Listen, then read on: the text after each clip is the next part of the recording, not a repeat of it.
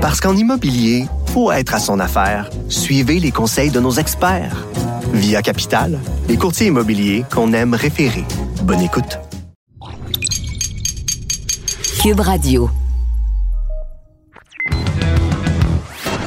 Il connaît tous les dessous de la politique. L'économie, la santé, le transport. Antoine Robitaille. Là-haut sur la colline. Cube Radio. Bon mercredi quand même. Aujourd'hui, à la haut sur la colline en quarantaine, on vous aide à voter dans notre tournoi des premiers ministres ici à Cube Radio. D'abord, le député caquiste et sociologue Jean-François Simard nous parle de Jean Lesage, son apport, son style de leadership qu'il compare au passage à celui de son chef François Legault. L'élection du libéral Lesage en 1960 marque plusieurs ruptures avec l'ère du Plessis, mais aussi, insiste Simard, renferme certaines continuités.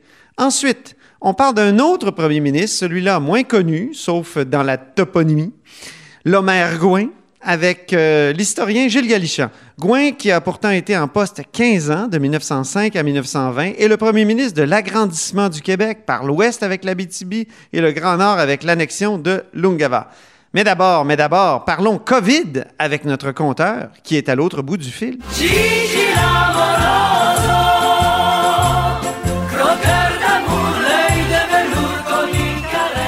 Eh, bonjour Jean-François Gibault.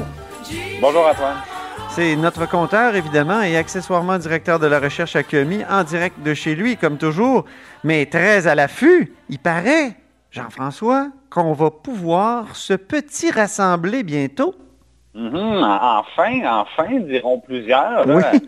Euh, parce que, bon, hein, on, on va se dire la, on va se dire la vérité, là, euh, quand on met le nez dehors la fin de semaine passée, je pense que pour bien des gens, c'était le début, c'était le début du déconfinement, euh, règlement, pas règlement.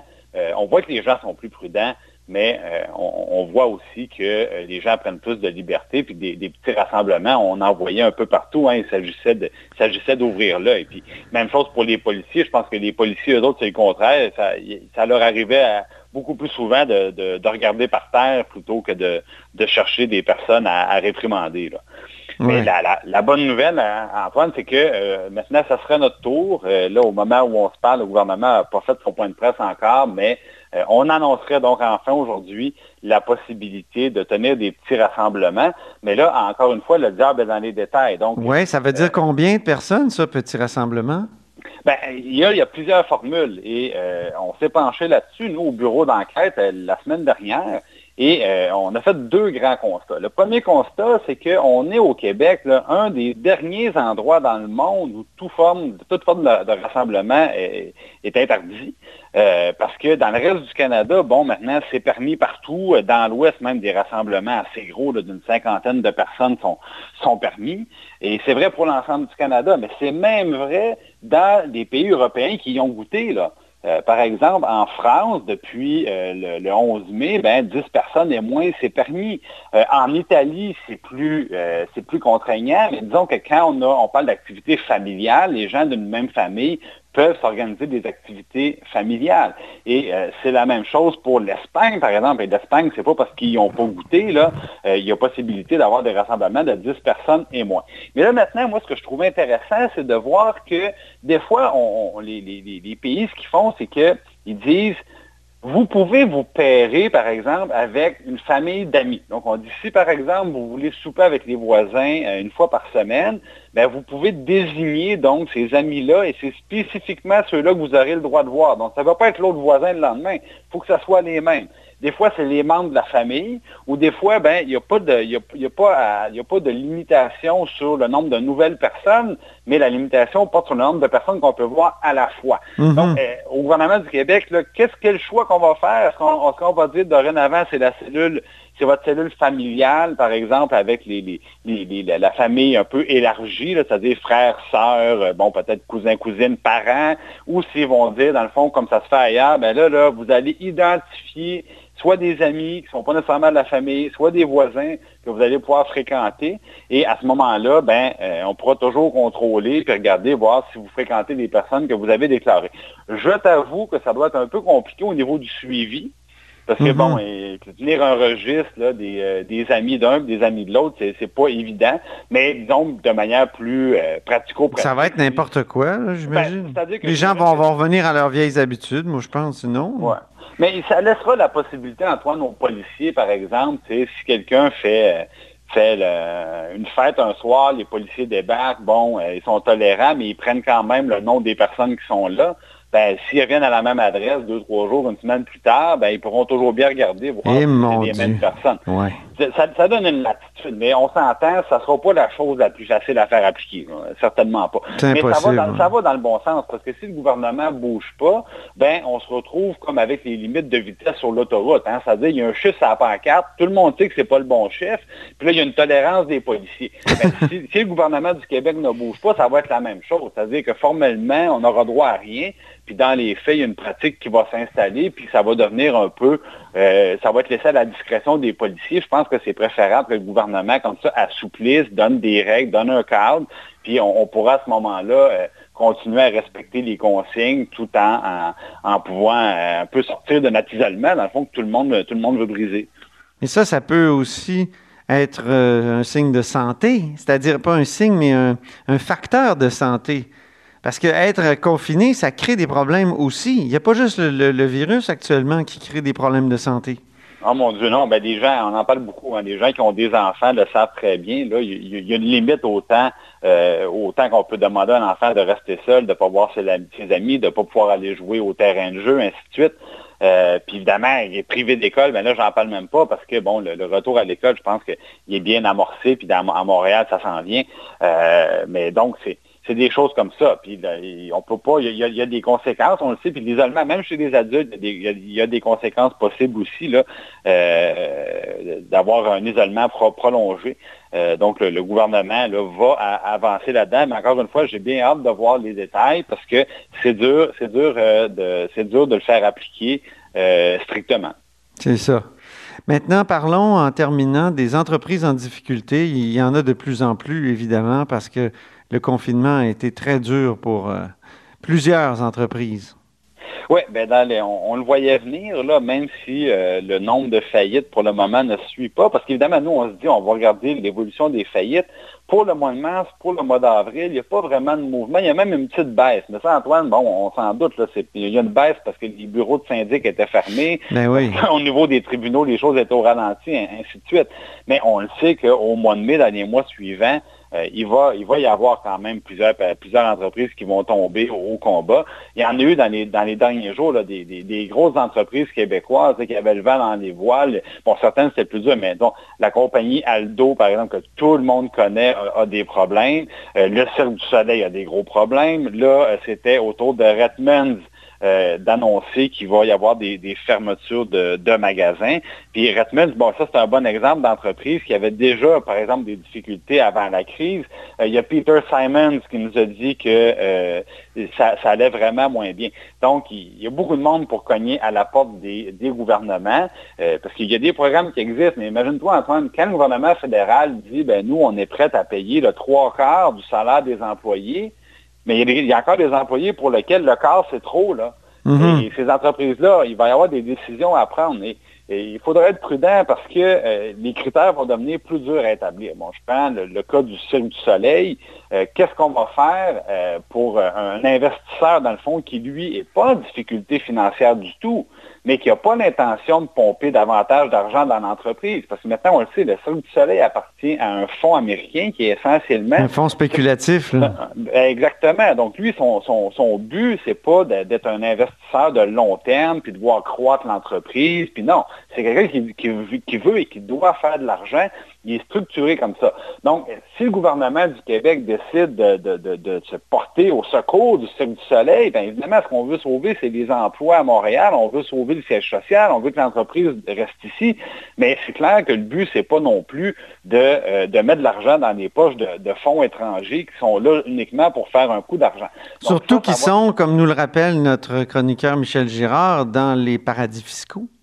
Ben, ils, sont, ils sont en plus dans les paradis fiscaux pour la même raison. Ces gens-là sont là pour faire du pognon Mhm. et pas pour, pour aucune autre raison. Ils n'ont pas beaucoup d'état d'âme. Alors, il ne faudra pas non plus être naïf dans notre manière d'intervenir auprès d'eux, surtout quand on sait qu'il y a des, investisseurs qui se sont manifestés et qui, à un moment donné, sont prêts aussi à apporter des capitaux. Donc, est-ce que c'est le rôle du gouvernement d'amener de l'argent quand il y a des investisseurs privés qui sont prêts à amener de l'argent? On sait que Québécois s'est manifesté. Même, même Guy Liberté lui-même dit, ben moi, savez-vous, j'ai quitté le Cirque du Soleil, j'ai vendu mes parts, mais si ça va trop mal, si vous avez besoin de quelqu'un un peu pour rebrasser le concept général du cycle, peut-être recentrer ses activités, ben, euh, Guy Liberté envisage de pouvoir y participer. Mais bon, M. La Liberté lui-même n'a pas eu beaucoup de, gêne à, utiliser euh, les, paradis fiscaux, à demander un gros montant d'argent, par exemple, à, la caisse de dépôt. Euh, est-ce que euh, est-ce qu'il pourra lui-même racheter pour une fraction ce qu'il a vendu pour un prix beaucoup plus élevé il y a quelques mois? Ça aussi, ça sera à surveiller, bien sûr. Très bien. mais merci beaucoup, Jean-François Gibault. Merci Antoine. Toujours aussi dynamique, euh, même s'il est de chez lui, il fait des grandes pages dans le journal de Montréal et le journal de Québec. Alors à très bientôt. Là-haut sur la colline. Une entrée privilégiée dans le Parlement. Cube Radio. Au bout du fil, il y a Jean-François Simard. Bonjour. Mon cher Antoine, heureux de vous parler. Ben, moi aussi, euh, Jean-François Simard est député de Montmorency de la Coalition Avenir Québec. Il est aussi euh, professeur de sociologie à l'Université du Québec en Outaouais. Je fus, je suis en congé sans ça. C'est ça. Service public. C'est ça, exactement. Et Et euh, vous avez publié, Jean-François, Jean Lesage vous parle, Les grands discours de la Révolution tranquille avec Denis Monnière. Vous avez oui. Euh, rassemblé ces, euh, ces, grands discours de Jean Lesage. Et, évidemment, nous, on fait le tournoi des, des premiers ministres, là, puis c'est pour ça que je fais plein d'entrevues sur les premiers ministres. Jean Lesage, qu'est-ce qu'il apporte principalement à la société québécoise? Parce qu'il est élu en 1960. On peut dire que c'est c'est une rupture avec le régime précédent de l'Union nationale. Il y a eu deux premiers ministres avant lui, mais le premier ministre principal, c'est Duplessis. Alors, qu'est-ce qu'il apporte? Euh?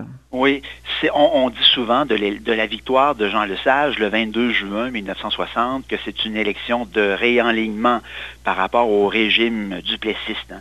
Oui. Euh, Qu'est-ce que ça veut dire déjà réenlignement? ben, c'est-à-dire que euh, Maurice Duplessis euh, était au pouvoir, bon, Paul Sauvé pendant quelques semaines, Antonio Barrette ensuite, depuis le milieu des années 30.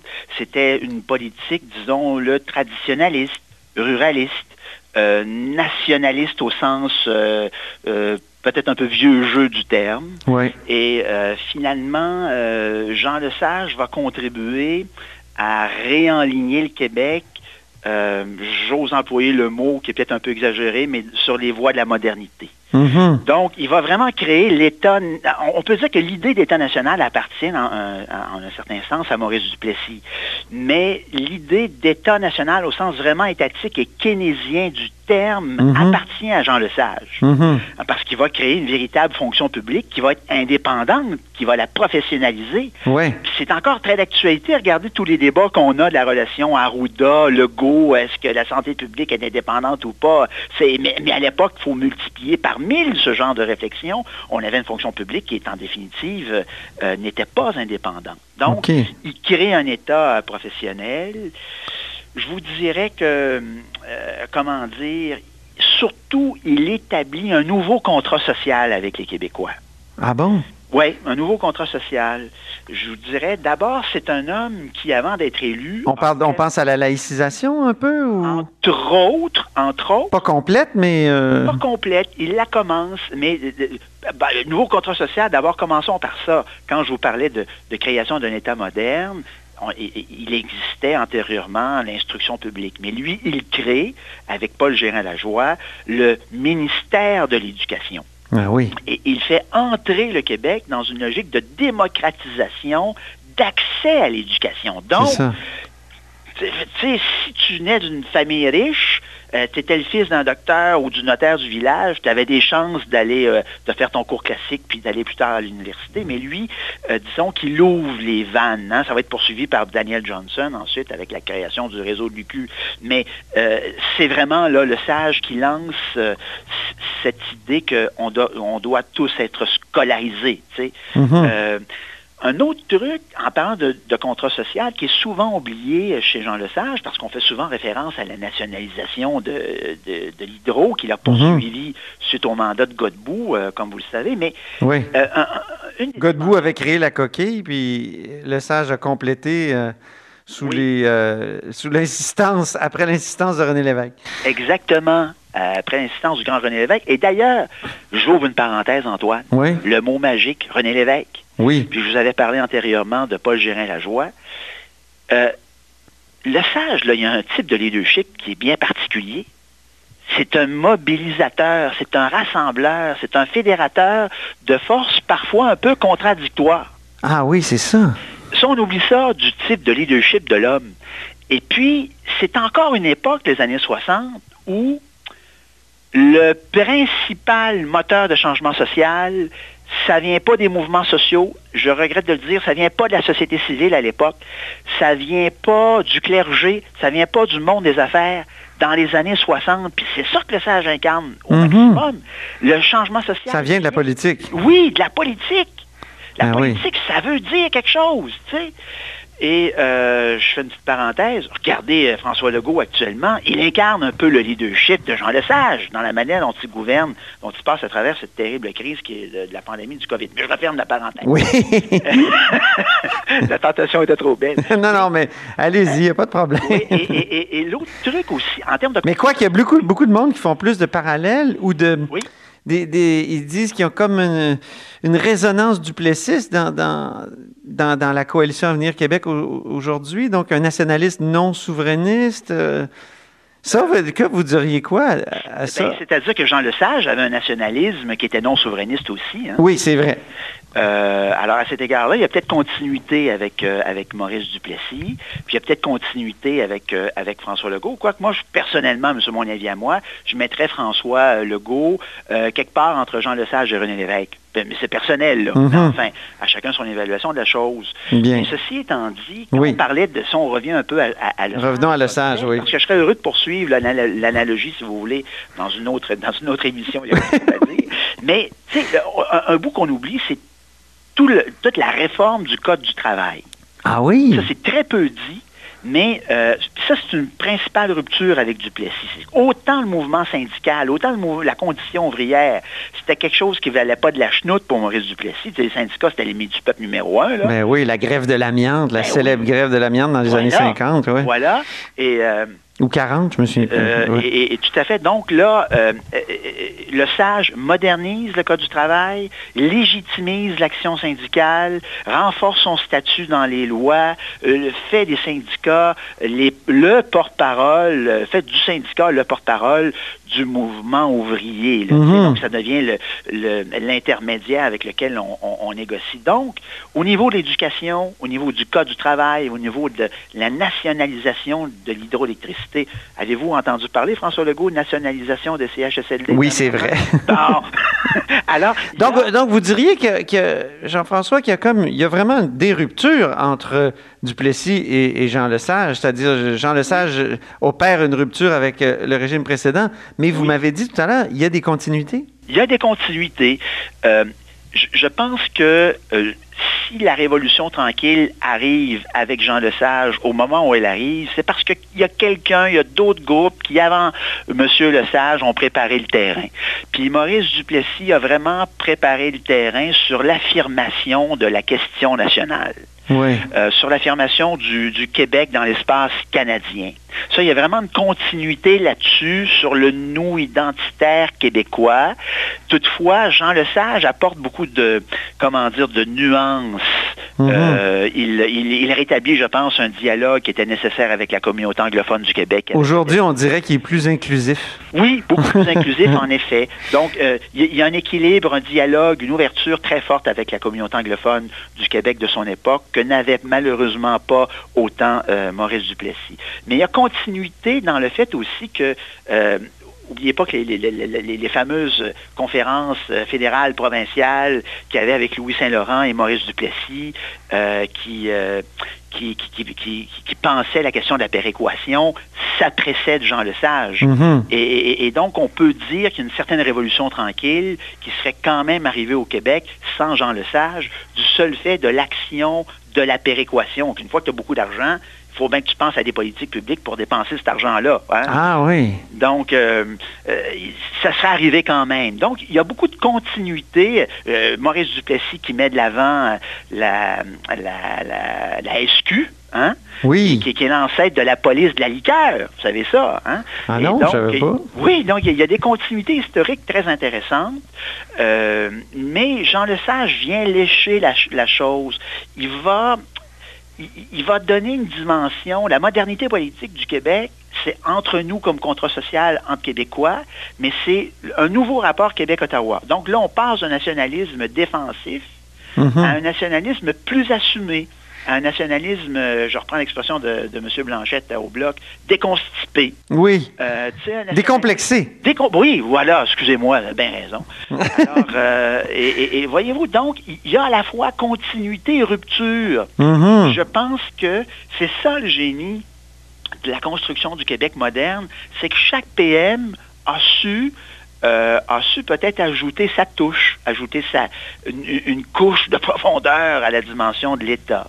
Mm -hmm. euh, et, Mais hier, John Parizella, à ce micro, oui. disait que Jean Lesage avait amené la, la motivation, René Lévesque, la, la confiance, puis Robert Bourassa, les moyens. Ah oui, pour ben, développer le Québec il contemporain. a le sens de la formule. Ben oui. Oui, oui c'est extraordinaire comme, comme, comme, comme synthèse historique. Oui, c'est bien. Et, et, et, mais parfois, il y a des, il y a des euh, parfois, il y a des mouvements de recul.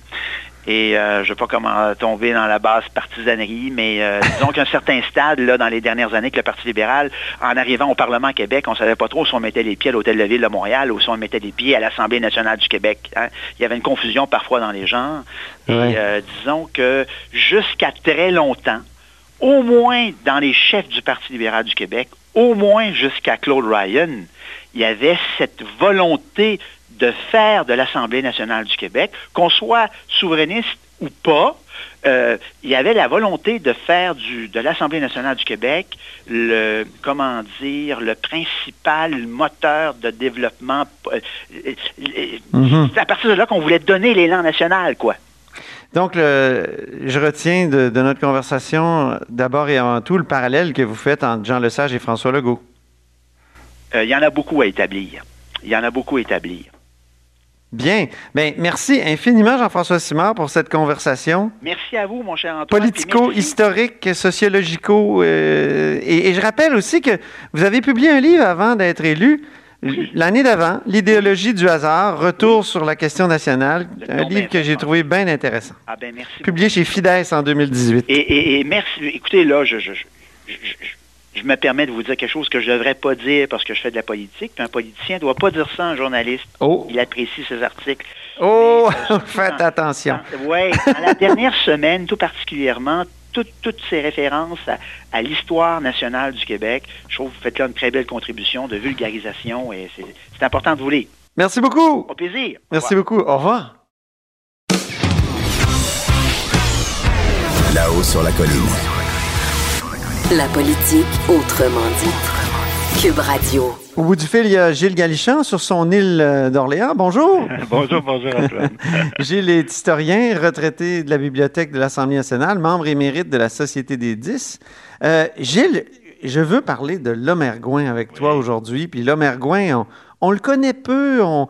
Heureusement qu'il y a la toponymie parce qu'il y a le réservoir Gouin, il y a le boulevard Gouin, il y a beaucoup de oui, Gouin, oui, de oui. trucs Gouin dans, dans le, le, la toponymie, mais c'est pas euh, un personnage qui a beaucoup été étudié. En tout cas, sa, sa mémoire n'est pas très euh, prégnante actuellement. Et pourtant, ça a été un premier ministre qui a été là 15 ans au début du, du 20e siècle. Absolument. Puis une période quand même cruciale. Peut-être parce que c'est peut-être le, le, le, sort des hommes politiques ou de ceux qui ont été des fois entre deux périodes, deux époques. Je ne sais pas comment expliquer ça vraiment, mais euh, c'est pas impossible que l'espèce de... Il est un peu... C'est pas encore la grande modernité là, du Québec, mais quand même, c'est une période cruciale de changement. Alors, il a peut-être été desservi aussi par euh, l'ensemble des événements aussi, la, la, la, la, Première Guerre mondiale, en fait, Mhm. mm -hmm. plusieurs choses qui ont, qui, ont ponctué son, ses, années, ses années au pouvoir. Alors, peut-être aussi qu'il y aura une redécouverte aussi, parce que parfois ces choses-là en historiographie, ça vient, ça vient, ça vient, ça va, puis euh, il peut y avoir tout à coup euh, un, regain d'intérêt pour cette période-là et qui, euh, qui, reviendra peut-être à la mode. Parlons de sa fin qui est très particulière. Ah il, est, décédé comme lieutenant-gouverneur. Ah oui, oui, un peu comme Molière est mort sur les planches, lui est mort à l'Assemblée. En fait, il était devenu lieutenant-gouverneur, donc c'est une, belle finale de carrière politique, évidemment. Hein, Après avoir été premier ministre, ça, ne se verrait plus aujourd'hui. Non, c'est ça, c'est assez... Euh, il n'est quand même pas le seul, mais il y a quand même de... C'est plutôt rare. Alors, euh, c'est, euh, il y avait Chapelot aussi avant qu'il l'avait été, mais c'était quand même une belle fin de carrière. Et comme il est devenu lieutenant-gouverneur, ben, c'est lui qui devait ouvrir et fermer les, sessions. Hein, c'est quand même mm-hmm. important. Non seulement il signe les lois, mais il y a quand même un rôle constitutionnel important à jouer. Et puis, on, on se rappelle, parce qu'on a peut-être vu des photos de l'époque où les lieutenants-gouverneurs étaient corseté, en fait, dans des costumes très, euh, très, très euh, rutilants, avec des chapeaux à plumes et tout et tout. Enfin, il y avait tout un cérémonial euh, considérable autour du personnage. Alors, à ce moment-là, ben, quand la session se terminait, on est en 1929, il venait tout juste d'être nommé lieutenant-gouverneur. Hein. ça faisait quelques mois seulement qu'il était nommé. Et puis, bon, alors là, pour remplir ce rôle-là, ben, il, arrivait de, Bois de Coulonge, hein, Spencer Wood. il vivait, il vivait au Bois de Coulonge, c'est ça. Ben oui. Et puis là, c'était la, la, grande parade et puis bon, les, les, les, fait les cortèges à cheval et tout ça, puis tout était là, et euh, il était arrivé. Puis euh, souvent, ce qui arrivait euh, à ce moment-là, on attendait que la, Chambre, les deux chambres, hein, le, Conseil législatif et l'Assemblée règlent les derniers projet de loi, euh, qu'on vote les derniers. Alors souvent, ça prenait du temps, il y avait quelques discours et tout ça. Alors le pauvre lieutenant-gouverneur, il devait attendre comme ça dans son grand costume euh, en coulisses euh, pour attendre de clôturer simplement la, session avec un petit mot de, de salutation. Et puis, ben, il y a eu une attaque cardiaque, évidemment. Il n'était pas si vieux. enfin, il avait 68 ans, 69 ans. C'est l'âge que j'ai actuellement. Alors, ben, je trouve ça bien jeune. Mais de fait, il y a eu une attaque cardiaque. Alors, évidemment, on a interrompu la, séance. On a été chercher des médecins. Il y avait quand même des médecins qui étaient euh, députés à l'époque. On lui a porté les premiers soins, mais euh, euh, on n'a pas pu, à part desserrer son costume, on n'a pas pu rien faire. Et puis, il est mort carrément là, en fonction, c'est le cas de le dire, carrément sur le trône du lieutenant. Sur le trône, c'est incroyable. ce qui fait que techniquement, comme il est décédé à ce moment-là, on n'a pas pu procéder à la, clôture de la session. Alors, il a fallu attendre 48 heures la nomination. je crois que c'était le, le juge en chef qui, pouvait intervenir à ce moment-là pour euh, vraiment là, euh, procéder euh, de façon constitutionnelle. Et puis son, successeur a été nommé peu de temps après. Mais tout ça s'est passé, évidemment, ça a été un, choc que le, lieutenant-gouverneur, enfin l'ancien premier ministre et le lieutenant-gouverneur meurent comme ça en pleine, en pleine séance parlementaire. Vraiment, ça devait être impressionnant. Mais ces réalisations sont assez nombreuses quand même. D'où aussi, encore une fois, mon étonnement mm-hmm. face au... Par, exemple, il n'y a presque pas de, de biographie. Il y en a une de Mathieu Pontbriand qui est pas très. C'est pas une biographie, euh, comment dire, c'est un, un, petit livre.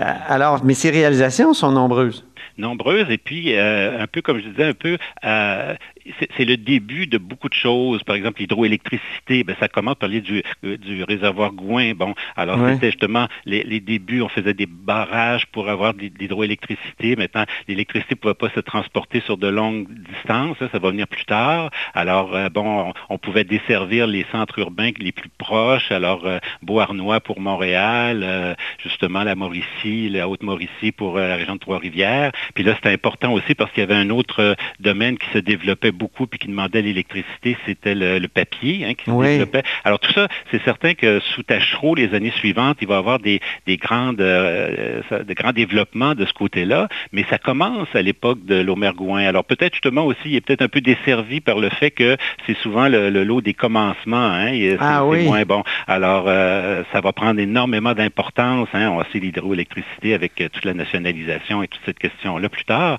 mais c'est le début des concessions hydroélectriques à des compagnies et tout et tout, ben, ça se fait sous, euh, sous Gouin. Mm-hmm. Comme euh, l'annexion de Lungava, ce, qu'on appelle, euh, ce qu'on a appelé le Nouveau-Québec par, par la suite. Moi, j'ai déjà écrit dans le Devoir, fait un parallèle entre Jean Charret et, et Lomergouin, parce que l'annexion de Lungava, c'est un peu le premier plan Nord. C'est le plan Nord, absolument. Puis surtout qu'il avait, le, en 1912, hein, cette annexion-là, il y avait eu en 1898 déjà la BTB, hein, qui, était, qui va jouer un rôle pour la, les zones de colonisation, comme on disait. Alors, mais quand il arrive avec la, cette, carte du Québec à peu près complète, là, ben, il va avoir des grands projets, l'idée d'un port en eau profonde sur la baie de James et tout ça. Enfin, aujourd'hui, on se dit, mon Dieu, c'était pas réaliste, mais à l'époque, il se basait sur des travaux qu'il y avait, puis on voyait un peu le potentiel minier aussi du, euh, euh, du, Nouveau-Québec et tout ça. Alors, c'était... il y avait des projets de chemin de fer, un peu comme, comme aujourd'hui encore. Oui, oui, oui, c'est ça. Alors, évidemment, il y a des gros défis. Là. Euh, il y a, peut-être Robert Bourassa qui a réussi avec la, le bloc hydroélectrique de la baie James, là, de, faire quand même quelque chose de plus, de plus profond, enfin de, réaliste, mais euh, c'est ça. Déjà, l'Omergouin rêvait euh, ce, qui a, ce, qui a, fait rêver aussi Jean Charest 100 ans plus tard, d'avoir un, développement, un grand développement du Nord, du Moyen-Nord et du Grand Nord québécois, absolument. Ah oui, puis on disait qu'il répétait constamment ses discours sur, sur le Nord où il disait euh, après tout, euh, dans, les pays scandinaves, il y a des villes à ces latitudes-là. On pourrait donc euh, penser à, l'établissement de villes très, très au nord du Québec. Absolument, oui. Puis il, voyait, c'est ça, mais la, navigation, disons, du baie James, ça se fait, là, mais disons que c'est assez, c'est assez téméraire, disons, d'investir, se lancer dans des projets extrêmement considérables comme ça. Alors, la réalité géographique et climatique euh, l'a rattrapé, évidemment, sur ces, grands projets-là. Mais c'est un premier ministre de, l'agrandissement du Québec, après tout, puis euh, mm-hmm. de, colonisation colonisation, puis on, parlait des, chemins aussi lorsque c'est l'arrivée de l'automobile, hein, parce que c'est le début du 20e siècle, donc euh, ah, ben l'automobile euh, déplace tranquillement les voitures à chevaux et tout et tout. Il se rend compte que ça va prendre un réseau routier digne de ce nom. Les, petites euh, routes de terre, les chemins de colonisation et tout ça, ça pouvait plus durer. Alors ça prenait vraiment une politique de voirie. Hein. alors vraiment les, chemins, là, vraiment de, mettre ça et de macadamiser, d'aller chercher encore là les techniques les plus avancées de l'époque. Ah, macadamisé. On appelait ça macadamisé parce que ça venait d'un ingénieur euh, anglais du 19e siècle qui s'appelait Macadam et qui euh, euh, faisait des alliages, du mélange de goudron qui finissait par durcir et on, mettait ça sur les routes après avoir gravelé comme il faut. Puis bon, alors ça permettait évidemment de rouler les automobiles beaucoup plus confortablement que, le, que les chemins de terre ou de gravier. Alors mhm. c'était une nouveauté. Alors là, il disait, puis on lui reprochait de faire ça pour les riches hein, qui avaient des automobiles, parce que c'était quand même une minorité quand même à l'époque qui avait l'automobile. Mais lui, il disait, ben, il y a le tourisme, il y a une industrie derrière ça qui sera l'industrie touristique. Et on pensait, lui, il disait, ben, regardez, les, Américains sont plus riches que nous, alors c'est eux qui vont venir, mais ça va en développant le réseau routier, ben, ils vont venir visiter nos, belles régions euh, du Québec, la Gaspésie, et bon, mm-hmm. et, euh, c'était comme ça qu'il justifiait un peu l'investissement qu'on faisait pour ce, ce réseau routier. Et euh, puis il y a des gens qui lui reprochaient en disant, vous pensez, il disait aussi, pensez euh, aux, cultivateurs qui pourraient se servir de ces mêmes chemins pour venir avec leurs voitures à chevaux euh, vendre leurs produits dans les marchés urbains, à ben la ville et tout ça. Et puis on, lui disait, oui, mais regardez, vous, vous prévoyez des points de, de, pompe à essence, mais vous ne prévoyez pas d'abreuvoir pour les chevaux dans vos chemins. Alors c'est la preuve que vous ne travaillez pas pour les cultivateurs, vous ah travaillez pour les automobilistes. oui, il y, il y, avait beaucoup de critiques, évidemment, à l'endroit de, de Lomergouin. Je me souviens d'un pamphlet de, Jules Fournier qui s'intitulait ah, Le premier ministre des contracteurs, puis il en voulait à, je pense, à, à Lomergouin pour la construction du palais prison de Bordeaux. Ah oui, prison de Bordeaux, ça a été l'objet de débats pendant de nombreuses années euh, et tout et tout. Puis il y a eu de fait des euh, beaucoup de, ce qu'on appellerait des, des, gros conflits d'intérêts. Aujourd'hui, ça passerait très très mal. Puis déjà à l'époque, on voyait bien qu'il y avait des choses, il y avait des fils qui, qui, euh, qui dépassaient. Il était membre de je sais pas combien de conseils d'administration de toutes les grandes compagnies. Alors il y avait vraiment un, pied dans la, les grandes entreprises. Et puis bon, alors ça lui donnait quand même une filière d'information puis de communication avec les grands milieux d'affaires montréalais et autres. Et, euh, mais il devait composer aussi avec ces gens-là. Alors à l'époque, c'était vu comme étant tout à fait normal que le premier ministre soit comme ça dans des conseils d'administration, euh, même si le gouvernement des fois faisait affaire avec ces mêmes entreprises euh, pour des contrats, soit de voirie ou de ou autre chose. Est-ce qu'on sait, Gilles, si à cette époque-là, le premier ministre faisait beaucoup la navette entre Québec et Montréal? il y avait un bureau à Montréal, de fait. Il y avait un bureau à ah Montréal, mais c'est Déjà, donc, au début du 20e siècle? Oui, oui, oui, il y avait des bureaux à Montréal. Ah oui, c'est ça, le premier ministre. Ben, surtout, encore là, c'était le, chemin de fer. Hein, à partir du moment où le chemin de fer, euh, puis ça, ça remonte au 19e siècle. OK, il prenait le, train. alors, il était possible de prendre le train. Puis après 1919, quand le, pont de Québec est ouvert, ben là, encore là, on pouvait prendre, on n'était même pas obligé d'aller à Lévis prendre le train. On pouvait prendre le train directement de Québec.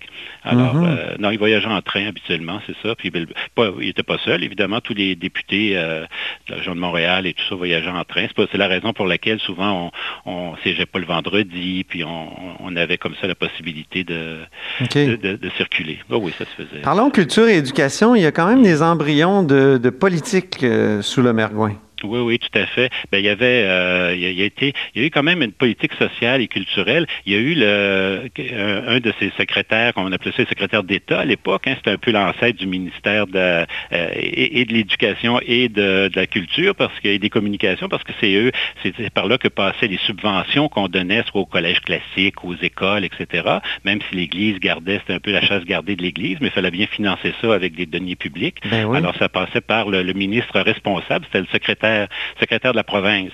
Alors, euh, il, y a, eu quand même de bons secrétaires euh, sous Gouin. Il y a eu surtout M. Descaries.